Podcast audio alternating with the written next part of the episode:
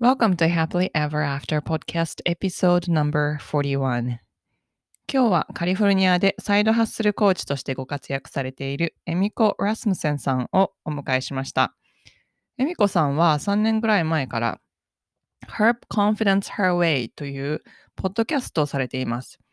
私も以前そこでインタビューしていただく機会がありまして、そのご縁で知り合ったんですけれども、それからなんかことあるごとにいろんな方を紹介していただいたりとか、いろんな情報をくださったりとか、なんかとにかくとってもオープンハートで素敵な女性なんですね。それで今回は、えー、恵美子さんに、えー、コーポレートで、コーポレートというのはあの会社員として、あのすごいマネジメントでキャリアを積まれていたのに、あのそこからどうやって副業をしようと思って、それを本業にされて、えー、その大変だったこととか、えー、面白いことなどをお聞きしました。最後までお楽しみください。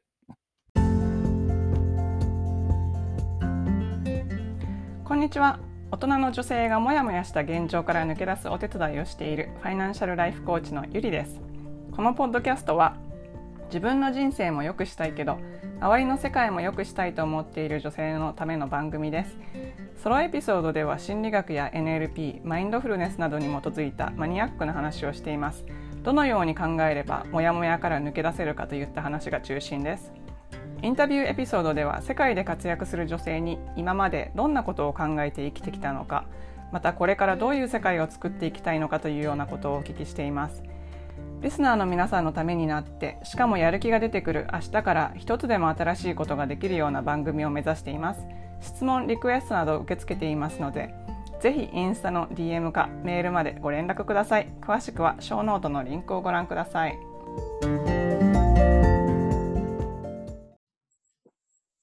今日はアメリカでサイドハッスルコーチとしてご活躍されているエミコ・ラムセンさんにお越しいただきました。恵美子さんはアメリカに留学されてからオンラインの大学で勤務され、働きながら修士号を取得するなどして、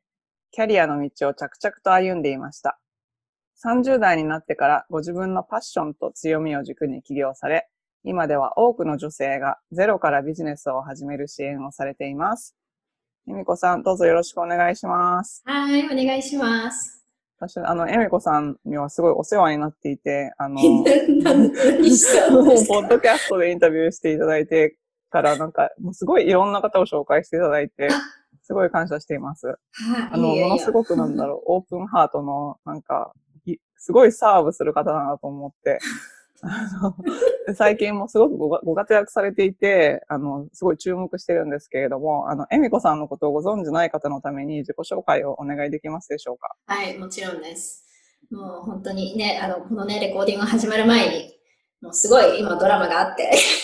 そんな中、あの、辛抱強く待っていただいてありがとうございます。もう本当に、あの、私は子供が2人いるんですけれども、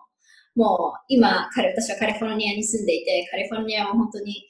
あの、まだ今コロナの期間で、子供が学校にいる間ということで、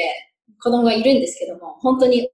脳みそがその毎日爆発しているようなあの私です。エミコ・ラスムスンです。よろしくお願いします。で私は、えーと、今ご紹介していただいた通り、サイドビジネス、私はサイドハスラーっていう言葉が好きで、サイドハスルコーチとして、えっと、そうですね、本当にゼロからパッションと強みと価値観を軸にもっと心を熱くして情熱を持って働きたい女性のゼロからのサイドビジネス、サイド発想のサポートをしていて、で、そのサイド発想をすることによって、やっぱその生き方とか働き方の選択肢を増やしたり、自己成長したり、経済の自立の経済自立の実現をサポートするってところを、はい、力入れています。で私も、えっ、ー、と、ゆりさんと一緒で、ポッドキャスター、としてもやっています。Her Confidence Her Way というポッドキャストもやっていて、ゆりさんにも、はい、来ていただいて、すごい本当に、あの、あんまりその女性でお金を、お金の話してくれる人いないので、私のリスナーさんもすごい、あの、喜んで聞いてくれたので、本当にありがたいです。ありがとうございます。あありがとうございます。えっと、じゃあ、あの、今、あの、サイドハッスルコーチっておっしゃってるんですけど、サイドハッスル、あの、副業とサイドハッスルとかいろいろ言葉があるんですけど、サイドハッスルって何ですか？はい。あの、そう。じゃまず副業からいくと、副業っていうのは大体皆さんそのお金を目当てにもう一つ仕事をするっていう、その、まあでも最近いろいろなその服っていうのも漢字で、なんだろう、その、私が漢字の話するとすごいとんでもないことになっちゃうと思うんですけど、服のそのハピネスの服っていうのを書いて副業って言ったりとかする人もなんか結構いるんですけども、服ってその、あの、ななんていうの、この、か重なるじゃなくて、なんていうんでしたっけ、服。ね、ね、ねへんのやつ。複数の副業なのかな？はい。漢字使わないですごい なんですけど、だか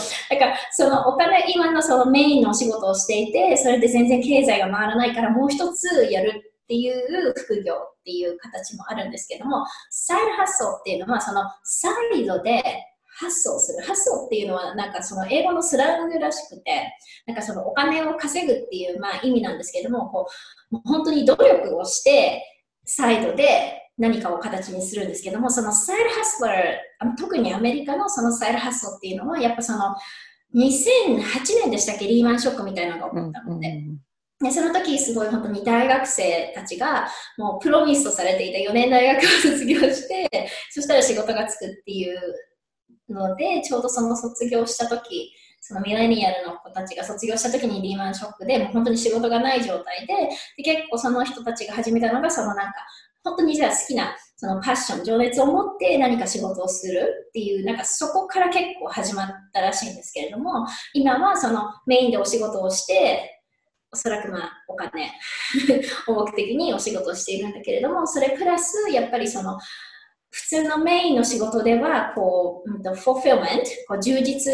感とか感じられないような人が、本当にそのパッションを持って何かやりたいっていうものを、それをメインにして、それを形にすることによって収入を得るっていう、そっちになりますね。だからサイルで発想するっていうことだから、もちろん、例えば9時5時で働くとしたら、その後、まあ、仕事が終わって、でもしも、ね、ゆりさんみたいにママだったら 家に帰ってきて、おそらくファミリータイムがあってのそれからですよね、仕事を、うん、サイドでするっていうのだし、あと夜が全然オプションじゃなかったら、朝少しでも早くっていう、本当にその限られた時間で少しずつコツコツやるっていう、そこが、はい、再発想ですね。うんなるほど。なんか、恵美子さんは最初コーポレートでキャリアを積んでらっしゃって、うん、で、まあ、修士号を取られるぐらいまでだから、すごい、コーポレートキャリアをずっと行こうと思ってたと思うんですけど、yes. なんか、そのサイドハッスル始めたきっかけは何なんですか？うん。That's a good question. いや、っていうか私はそのコーポレートに入コーポレートワールドに入っている時は、そんなオンラインでビジネスをするっていうこと全く知らなかったんですよね。だから、英語でそのエントプレニュースって言うじゃないですか。とか、まあ、ママだったらマンパニューとかって言ったりとか。するけど、なんかその言葉自体も知らなくて、そのなんかヒルオンラインワールドのこと全然知らなかったんですけれども、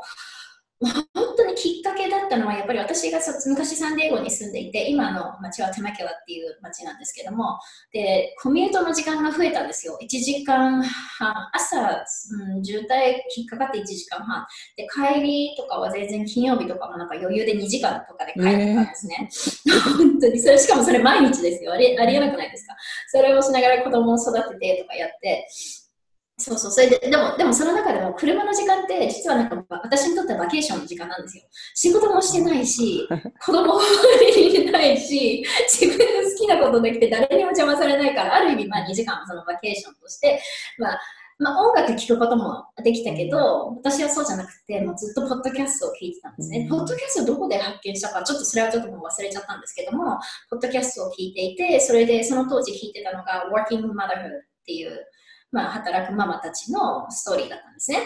ね。で、でみんながその、entrepreneurs とか、you, you're turning your passion into profit みたいな、そういう話とかしてて、何この人たちみたいな。何やってんの？めちゃめちゃこうかなんかこう熱く語ってるしすごい楽しそうなライフを送ってるしなんだろうと思って、まあ、そこで多分興味が出たんですよねでそれであじゃあこういうのって日本人の人がやってるのはないかなって。やっぱその日本人アメリカに住む日本人ってその現地人の人とはまたユニークなチャレンジってあるじゃないですか、うん、言語だったりとか文化の違いだったりとか自信だったりとか何でもいいんですけども。でだからなんとなくリレートできるけど、なんか20% missing してるとこがあったから、なんか私みたいな人やってないかなとさ思って探していなかったんですよね。で、そしたらなんか、こっからこの頭のね、私今、多 分皆さん多分見えないと思うんですけど、そのこの頭のところで、なんか、私が始めればいいんじゃないのみたいな、そういう声が聞こえてきて、うん、私が、でも結局、今度はこの反対側から、いや、私なんかできるわけないでしょ。無理に決まってるじゃん。誰も聞いてくれない。笑われるだけみたいな。もう本当それで1年引きずって私もポッドキャストを始めたんですね。え、1年 ?1 年引きずったんですよ。あ、1年考えて考えて。あ、そうなんですか？考えて考えて。すごい。そうそういやそれそれほどなんか私自信ない組で来てるので、もう本当に自信なくて英語が話せないだとか、自分のルックスがダメだとか、もうなんかもうすべて自分はあれができてない、これがダメだ、あれがもう全部ダメ出し状態からだったんですよ。うん、だから、すっごい内面のワークたくさんしたんですけれども、うん、そうそうそう、それでポッドキャストを始めたんですね。はい。そこからかな？そこで始めて、その後に、やっぱなんか、何か私にもできないかなって、今度考えるようになったんですよね。だから多分そういう、ポッドキャストでやっぱそのインフルエンスされてて、私にも何かできないかなっていろいろ考えたんですよ。で、まず初めに考えたのが、あ、まあでも、英語できるって言えば英語できるから、じゃあ英語かなと思って、オンラインで英語を始めたのが、まず一番目。でも全然楽しくなくって 全然できなくって。はい。そこが初めですね。で、それからいろいろ考えて、結局はその自信っていうところに来たんですよね。自信がない、ないから、その自分の可能性とかにこう、タップできてない部分とかもあってとか、そういうとこに来て、その、まあ、Her Confidence Her Way っていうそのポッドキャストが生まれた感じですね。うん。ああ、なるほど。それってどはい、どれくらい前ですか？えっと、2016? 多分、ポッドキャスト始めて3年目ぐらいになったと思うんですよね。あ、ね、あじゃあ6じゃないか、7かな？2007か6。なんかもうそれも覚えてないぐらい。へ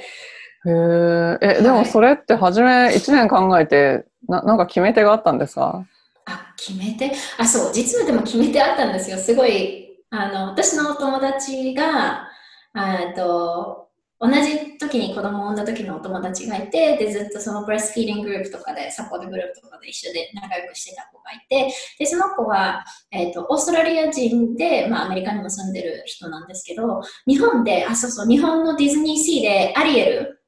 のショーをやってた、そう、アリエルをやってた子なんですけど、彼女が、なんか、たまたまメッセージで、Hey, エミコって言って、あの、私がもう念願でね、ずっとやりたかった自分のダンススタジオをオープンしたから、この Facebook のページぜひライクしてサポートしてねっていうメッセージが来た時に、なんか、あ、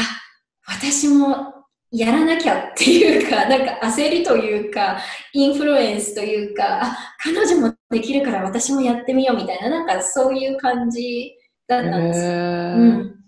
すごいシンクロですね、それは。そうそうそうそう、うん、今考えてみると、なんか、もしも彼女がメッセージしてくれなかったら、今の私はいないないと思います。え、で、その、ポッドキャストを始めて、それでもまだポッドキャストですよね。それから。いや、実は、そうそうそう、その、えっ、と、her、えー、えっ、と、ワーキングマザーフットののポッドキャストのホーストの方が、えっ、と、なんかね、ビジネスを教えてくれるみたいなのがたまたまあって、で、それで、うんと、私もその時だから全部すごいシンクロって、で、彼女からのメッセージが来て、で、そのポッドキャストのホーストの人がいて、その人が、なんかそのブーキャンプやりますっていうのがあって、だからもう、そのタイミングに押されて私もなんか、えいみたいな。投資、初めてそのビジネスのコーチっていう、だからビジネスを始める時には、ビジネスコーチがいたんですよ。で、なんでかっていうと、自分の会社でのメンターに、まあ、こういうことしようかなっていうのを、まあ、ちょろちょろ話してたら、You're not gonna do this by yourself, right? って言われて、自分では一人ではやらないでしょって言ったから、え、え、え、何？自分じゃやっちゃいけないの？って思って、っていう話をしてたら、don't go alone っていうか、一人でやるよりも誰か先に、あなたには私がメンターがいるでしょ？それと同じで、そんなビジネスなんてやるのは全く知らないんだから、そんな一人でどうやってやるのよ？みたいな感じで言われて、あ、そうだよね って思って、だから全てのそのメッセージっていうか、メンターからの言葉と、彼女のそのポッドキャストの人がオファーしてるブーキャンプと、ビジネスブーキャンプと、友達のメッセージがこう一気にこう、来たっていうのが多分そこが本当にすごいきっかけだと思うんですよ。なので、そこでまず初めにブーキャンプを取って、で、その時に、そのビジネスコーチに言われたのが、Don't just start your podcast. ポッドキャストを先に始めちゃダメって言われて、なんか、ポッドキャストを始める前に、しっかりとビジネスのそのなんかアイディアっていうものを先に立てて、ポッドキャストをマーケティングとして使いなさいって言われて、で、それでまあ先にだから骨組みみたいな、どういうふうにしてやるかっていうのを決めて、そこでポッドキャストを次に始めました。うーん、なるほど、なるほど。うんじゃあもうその時にはビジネスのアイデアがあったってことですね。そうですね。うん全然クリアじゃないんですよ。クリアじゃないけれども、当時のその時には、はい、ありました。うん、で、一番最初からサイドハッスルコーチだったんですか？いや、初めはキャリアコーチをしてました。そうなんですね。うんリーダーシップのポジションになりたい人だとか、自分のそのタレントは何かっていうふうに決め、見極めるとか、あとはその海外で働きたい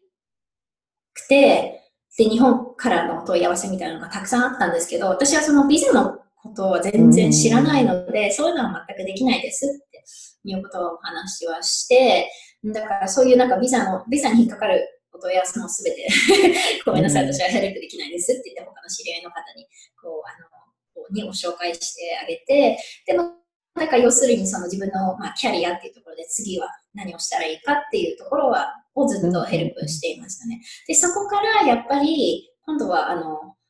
そのリスナーさんとかフォロワーさんから、こう、リクエストが来るわけなんですよ。ポッドキャストってどうやってやるんですか？子供二人いながらボランティアをしながら、そんなコミュニティもありながら、どうやってこうやってビジネスを始めたんですかうんっていう、そういうやっぱりリクエストとかも来て、で、まあ、ちっちゃなミニコースみたいなのはずっとやってたんですけども、うん、そうですね。それからまあ、だんだんだんだんパワーアップして、で、えー2020年のですね、えっと、まあ、細かく言うと、2019年の10月の、ちょっとその日にち忘れちゃった、20、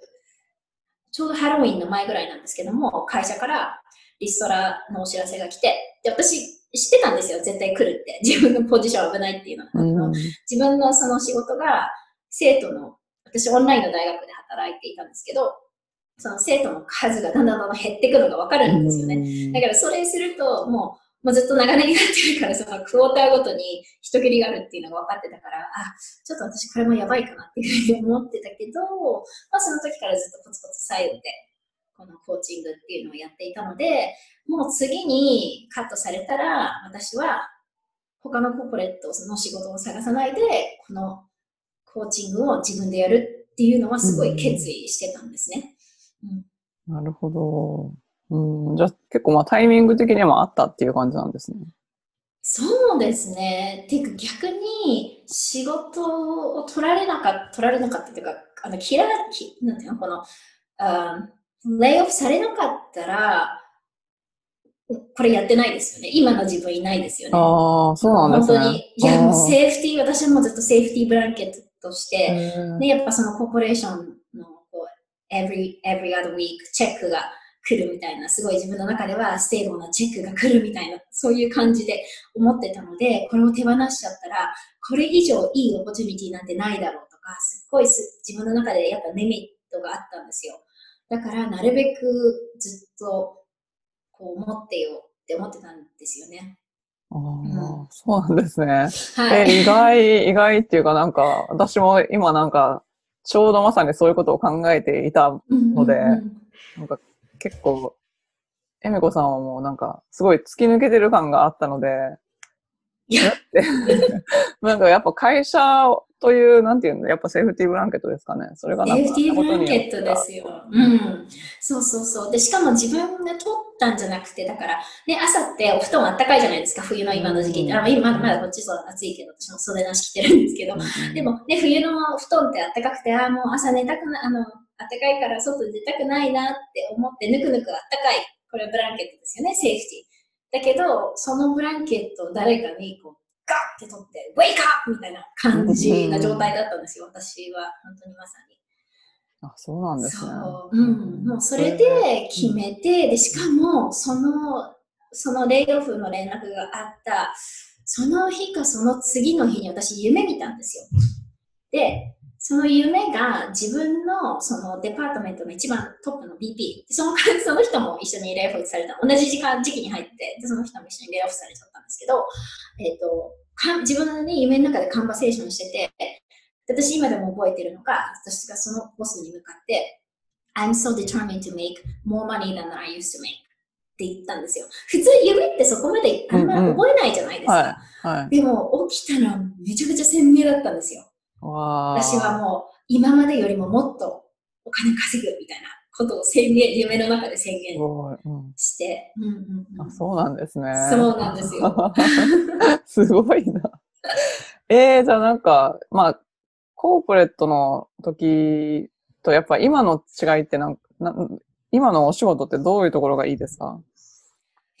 もう比べようがないぐらい たくさんいいところがでももちろん私コーポコーポレート悪いって言ってないですよコ。コーポレートがあったからこそ今の自分があるので、全然コーポレートを見下してないし、うん、コーポレートだっていいね、ところ、あの、福利厚生だとか、たくさんいいところももちろんあるんですけども、やっぱりその自分で独り立ちっていうか、オンラインエントプレニアとしてやるって、まず一つ目は本当に自分がサーブしたい人に向けてサービスできるっていうのが本当にその一人一人のこのハートをタッチできる。で、それを目の前で見れて、そこで助けてあげることができるっていうのがすっごいそれはもう本当に自分の中ライフパーパスっていうふうにすごく思うんですね。で、やっぱりその私いろんな、なんて言うんだろう、まあ、心熱くなって語るところとか結構あるんですけども、やっぱりその、なんて言うんだろうな、自分の、なんていうの、私も本当自信がないできたから、こう、自分をリミットしてる部分、制限してる部分ってすっごくたくさんあるんですよね。で、多分それはやっぱその、まあ日本の文化で生まれているっていうのとか、まあ女性のとか、いろいろとそういう、まあ、あるんですけれども、な何があるなんか日本語がうまく言えない。いろんな、まあ、あの理由っていうか、環境とかで、生まれ育った環境とかで、まあそういう自信がないっていうので育ってきちゃってるけれども、でも、そこの部分をその、なんて言うんだろう、リミティングビリーフをこう取ってあげることによって、なんか本当の自分に出会えるっていうか、本当に解放してあげるっていうところ、あのなんかこういう風な人にならなきゃ、こう社会がこういう風に、このレールで行きなさいって言われてるから、ここでレールを歩かなきゃとか、私はこうすべきとかっていうので、本来の自分からめちゃめちゃなんかそれた人になってきちゃってるのを、それをこう逆に戻してあげて、なんか本当にアンラーンしてあげて、こう本当の自分っていうところにこう出会わせてあげるっていうのも、すごい、あの、やっぱやっていて、こう、フォーフォーメン、あの、本当に充実感もあるし、あとはやっぱその、こう、人に頼らないでお金を稼ぐことができるっていうのは、やっぱ女性としてはすごい必要、これからの特に女性は必要なスキルだし、やっぱりママ、ママ、まあ、みんながみんなママにはならないけど、私はお母ママって子供がいるので、やっぱ子供にも見せてあげたい。なんか子供にこう毎日仕事行って、すごい、すごいストレスアウトして、で、やりがいもない生きがいも感じないで働いて帰ってくると、やっぱ子供もわかるんですよね、見てて。ママ、なんか今日どうしたのとかって言われるし。でも、そうじゃなくて、やっぱ毎日生き生きしてるところを見せると、子供もあまり like my mom っていう風になるんで、もう本当になんか、もうたくさん、いいところってたくさんありますね。で、やっぱあとは仕事、そのビジネスっていうのはやっぱりビジネスが伸びるっていうことは自分が成長してるからビジネスも成長するので、本当にビジネスをやるっていうことは、ただ単にこうお金をもう稼ぐだけでやるんじゃなくて、やっぱその自分のミッションだったり、自分のパッションだったり、パーパスだったりとかを、こう、本当になんていうの大切にしながら自分を成長していくことで、こう、本当に豊かな人生が生きれるっていうのでは、もう本当になんかもうやりがいたくさんあります。あと、こう、人とすごい素敵なね、例えばゆりさんとかともつながる、つながることができて、これは本当にコーポレートで働いていたら絶対にできないことかなっていうふうには思いますね。ああ、そうですよね。そそうなんですよね。なんか人間関係とかがすごい変わりますよね。うん、変わります、変わります。うん、うん、あのさっきリミティングビリーフの話があったんですけど、恵美子さんの場合はどうやって取ったんですか？で取った。いや、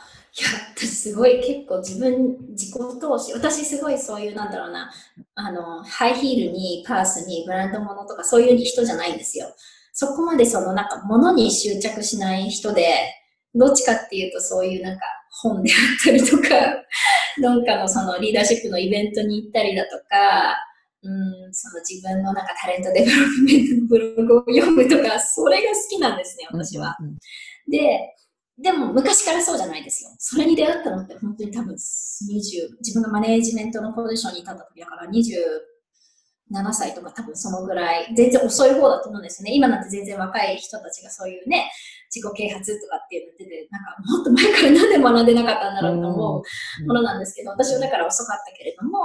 まあ、そういうやっぱ自分の、うんと、マネジメントコーポレートでマネジメントのポジションに立つと、立つとそのなんかリーダーシップトレーニングみたいなのたくさん出るし、うん、いろんなね、カンファレンスとか、うん、出張で出たりとかして、で、それでなんかワンマンリーダーシップとか、なんか、そうそうそう、そういうこととか聞いて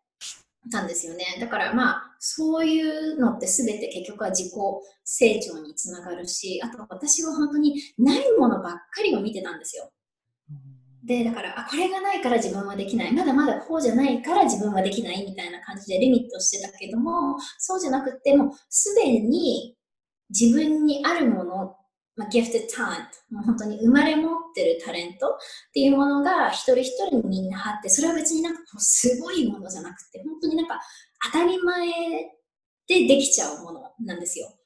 なんか頼まれなくても自分でやるものとか、お金払わなくても率先してやりたいものだか。で、私のメンターには makes you uniquely you って聞かれたときに、そんななんか自分がユニークなんだなんて思ってもいなかったし、What are you good at? って言われたときに、あなたの特技は何って私は全然できないとこばっかりを探してたから、自分に特技があるっていうとことかなんか全然もうディスメスなんていうのこう全然気にしていなかったし、例えば本当になんか例えばじゃあゆりさんに、ゆりさんって本当にこういうとこが上手ですよねとか、こういうとこ本当に気づきますよねって言われて、多分ゆりさんだったら、いやいやいやいや っていうのが多分おそらく、こうオートマチックなこう反応だと思うんですけど、そういうようなね、ことを言われたら、まずはじめに、いやいやいやって流すんじゃなくて、はじめにも、Thank you. Thank you って言ってそこで自分で acknowledge してあげることによって、あ、私これもできるんだもしかしたらお世辞かもしれない。それでもいいんですよ。やっぱそれもピックアップしてくれるから、こう、あのブーストとしてね。はい。だから本当にそういう外に、私は本当に今までずっと外を向けて、こう、これ、ここれをやりたいけど、やる、もう他にもこういう人がやってるから私は無理だとか、もう全部外、外だったんですよ。で、こういう人しかこういうのはやっちゃいけないとか、すべてそうだったけども、まず自分に目を向けて、自分が、OK、enough. 私は本当に自分、今の自分で十分だから、今の自分のここから成長すればいいっていう、その、アクセプタンス。自分を本当にこう、アクセプトなんていうの？そうそうそうそうそうそう、してあげて、なんか、初めてそこから自分っていう、本来の自分っていうものに出会えて、あ、私、これでいいんだって思えるようになって、で、本当にもうあとは、それで終わりじゃないですよ。それで、それで終わっちゃったらそれは自己満足で終わっちゃうから、そうじゃなくて、今の時点で、こう進んでいって成長していけばいいんだっていう。うん、だからもう本当全てはもうそのだから、完璧、もう全然私なんか全然完璧じゃないし、なんか誤字だ雑字とか全然たくさんあるし、変なこと言言っちゃうけど、That's me, that's part of me, I'm not perfect, I'm not a robot, right? ロボットでもないし、自分は完璧でもないから、It's okay っていう、その、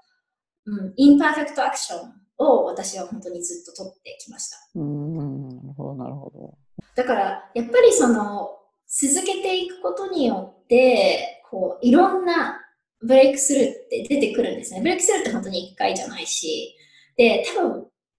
私たちって、こう、これ昨日のあの IG ストーリーでも話したんですけども、今の世の中って何でもなんかすぐに結果が出る。すぐになんか、ね、あの、電話でアプリケーションでご飯欲しかったらオーダーして、すぐにオーダー来てくれるとか、Netflix だったら Netflix なんてコマーシャル見ないで次のエピソードがもう何20秒ぐらいに次から次へと出てきて、何でもこう、何でもすぐに可能になっちゃうような世の中で生きているから、なんか辛抱強いこと、辛抱強く努力をこうコツコツとやるっていう、そこのバリューが今すごくなんか失われちゃってるっていうふうに思うんですよね。だから、うん、私は本当にそういう意味では、その、ブレイクスルーっていうところは、なんて言うんだろうな、そういう、もう、辛抱強く、こう、コツコツコツコツやっていて、気づいたらなんかブレイクスルーがあったっていう、きなんかその当時は気づいてないけど、あとこう、後ろを見たら、あ、あの時のあれがブレイクスルーだったんだよなって思えるんですよね。多分だから、他の人ってそういうなんかのマジック、なんか、なんなんかこの何かこのトリックをしたらビジネス成功するんじゃないかとか、これを言ったら、こう、なんかね、ビジネスが成長するんじゃないかとか、なんかこういうなんかこう、パワーみたいな、パワーとかマジックみたいなのを探してると思うんですけど、それをやってたらいつまでもブレイクスルーっていうのは来ないんですよね。うんなんか、なんかき、それ私も見たんですけど、昨日のあうんの、あの、インスタグラムの TV でうんおっしゃった。なんなんか本当に、なんだろう、すごい違和感を感じるのが、あの、なんか3ヶ月で月賞100万とか、あと、1ヶ月でフォロワー1000人とか、ななんか、5000人とか、あそうそうそうそうそうそう。すごいなんかものすごい違和感を感じて、うんなんだろう、まあまあそもそもなんか1ヶ月でフォロワー1000人増やすこと自体になんか意味があるのかとか思うんですけど。そう。本当にそれは思いますよ、本当に。うんだから、そういう意味では、そういう他の世の中、SNS でそういうなんかビジネスを教えてるような人が、そういうことを言ってるから、あ、1ヶ月で5000人集まんなかったら自分はダメだう、んダメな人間なんだってか、あ全然ダメなんだ、人気ないんだとか、なんか、SNS ってそういう、なんていうの、高校の、なんていうの、ポピュラリティコンテストじゃないじゃないですか。なんていうんですか、ミスコン、な、なうんなんだっけ、ミスコンとかなんとかってね、ありますよね。うんそんなんじゃないし、私たちも高校生じゃないし、そういうなんか、ソーシャルアプルーブ、まあ、もちろんソーシャルアプルーブって大切だと思うんですけれども、なんか、みんなから愛されなくてもいいと思うんですね、私はまず初めに。一つ。だって私も結構メッセージって、すごい、あの、無難なメッセージをそこまで言わないんですよ。なんか、ね、多分、こういうふうに言ったら、み、すごいみんなから、こう、メッセージを受け取ってもらえるんだろうなってなるけど、私は逆にそういうことは全然言わないし、自分が本当に大切だと思ってることをはっきり正直、ね、だったから例えば3ヶ月で、うんなんか、なんだろう、50万入るか。いや、無理でしょ。なんか、無理だから、特にゼロから始める人は絶対無理だから、例えば、例えばね、あの私はずっと本当に4年間、ずっとビジネスをサイドでコツコツコツコツコツコツやっていて、で、今のコーチのプログラムに投資して、すごい、全然安いプログラムじゃないですよ。全然本当に高い、本当に50万ぐらいするコースを投資して、で、そこで5ヶ月以内で、あの、6フィギュアにはなったんですけど、で、それってなんか、ね、でもそういう話しちゃうと絶対勘違いされると思うんですよ。あ、エミコはコーチをやって、で、5ヶ月で6フィギュアに行ったんだって思われるけど、全然そうじゃないし、ずっと今までの陰での努力もあるし、毎日本当になんか大変、大変な思いをして、うん。ね、本当に2時とかまで起きて、ポッドキャストの編集して、してる時とかもあったし、そういう努力をしてのブレイクスルーっていうか、そういう結果が出てるから、なんか私は本当にそういうふうになんか甘いとこだけ言っちゃうと、なんか逆にみんなに勘違いされちゃうから、うん。私はあえて、別に I don't mind, なんだろう、いくら稼げるとかそういう話別にしてもいいけど、なんか逆に、変、そういう話をすると多分なんか私がサーブしたい、したくない人が寄ってきちゃう。うん。と思うんですよね。うんそうそうそうそう。ねうん、だから、no, there's, there's no overnight success. 本当に一晩のサクセスは絶対ないから、本当にやりたいんだったら、パッションのあるものうん をうんわかるわかりますう、うんん、そこですね。あと、えなんか今のお話で、え、えみこさんもおっしゃってるんですけど、あのなんか、無料のもので情報だけ取っていこいってなんかやろうとかする人結構いるんですけど、あの、最初に投資しないと無理ですよね。自分に。そう、そうそうそうそう。それは、私も、私もそれでやって全然無理だったから、本当に経験から言えるんですけど、本当に、こうね、安いものたくさんあるし、私もまあね、マスタークラス無料のものとかもあるけれども、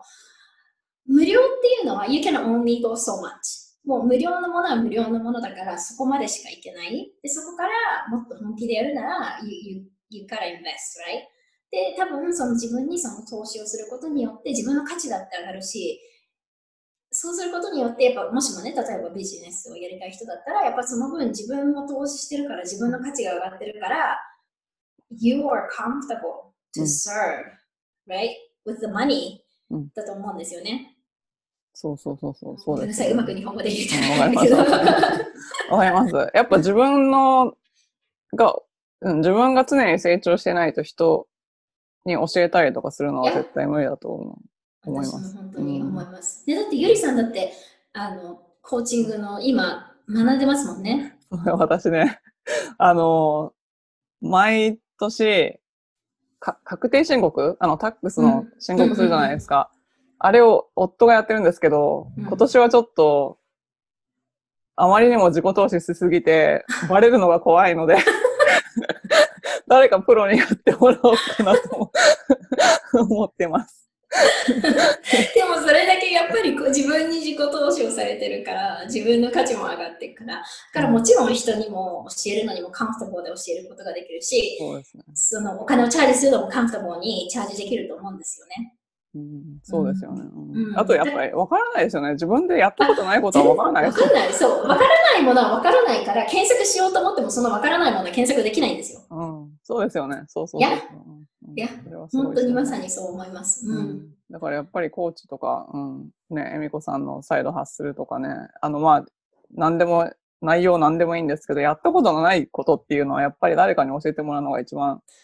本当に。確実に自分が伸びる。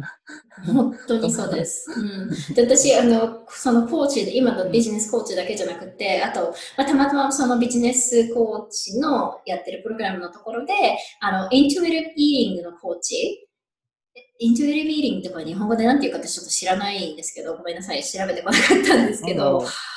わかります？ intuitive eat ing って。うん、あの、た食べる、食べるんですよね。そうそう食べるものを、食べる、うんう。ん、直感に従って、そうそうそうそう、そうなんですよ。まさにその食べるそれって、その satisfaction。私はもう食べるものにもう guil guilt、もう罪悪感しか感じてなくて、ちょっと私これはやばい。なんか、なんか変えないと、一生食べることに、こう、 joy を感じない、こう幸せを感じないなと思って、そしたらたまたまそのビジネスのプログラムの仲間が、こういうホリデー、まあ、スペシャルみたいなのやるっていうんで、まあ私も彼女のサポートしたかったから、彼女にも投資をして、で、今ね、あの、1ヶ月のプログラム取ってるんですけど、分かったんですよ、私。料理が嫌いな理由とか、別に食べても全然楽しくない理由っていうのは、やっぱりその、アメリカってダイエットカルチャーだから、もう本当に、this, this is a good food. good food と bad food。だから good food っていうのはサラダだったりチキンだったりとか、そういうなんかダイエットメニューなんですよね。だからよくなんか言いません？なんか、Oh, you're so good, you're eating so healthy, you're so あ good ー。みたいなこと私しょっちゅう言われてて、だからなんか、じゃあパスタ食べたら、じゃあママケンチーズ食べたらダメなのかって、じゃあピザ食べたら I'm, I'm a bad person. みたいな。で、私もスイーツとかも絶対食べると、もう本当に止まらなくなっちゃうぐらい、すごい美味しくて食べちゃうっていうのは、どっかで本当はボディがシュガーが必要だった時に上げてなくって、でその後に結局はエモーショナルイーリングしちゃったりとかするっていうのを私なんか気づいてなかったんですよね。だからその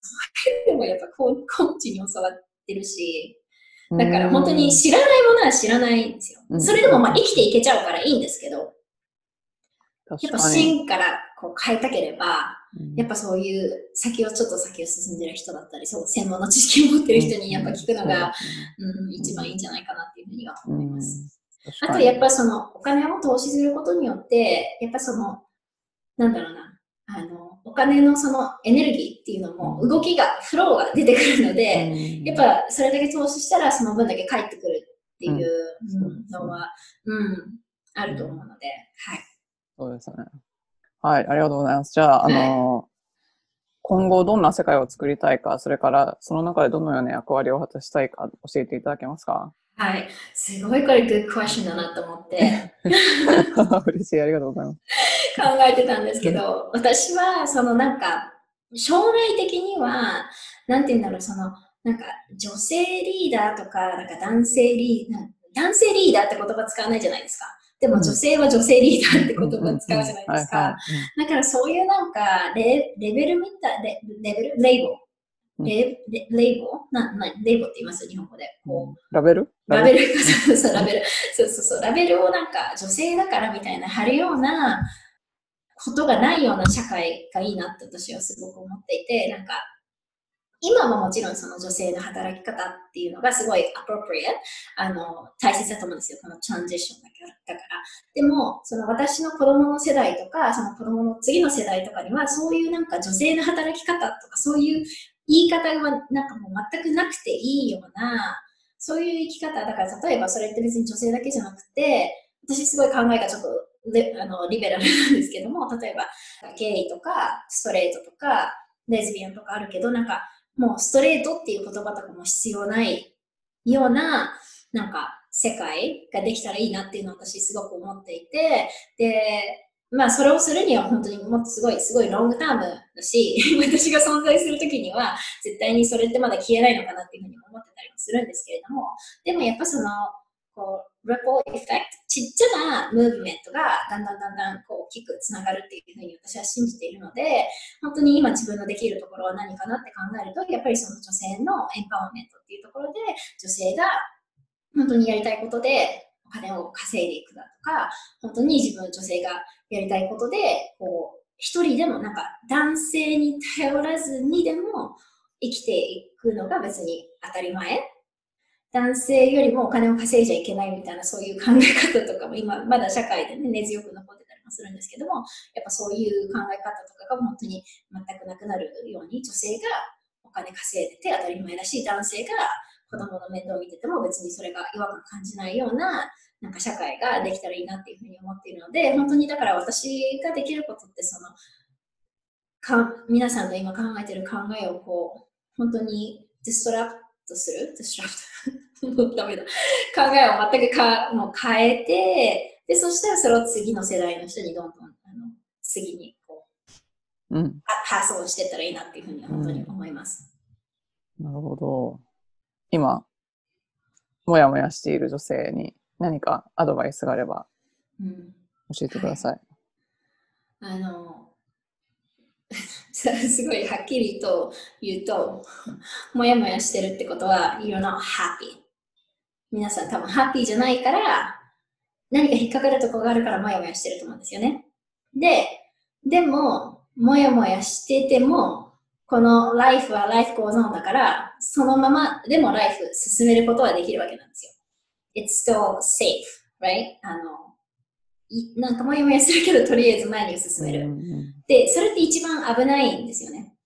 こう、なんか全く前に進めなくて、つこう、詰まったらうん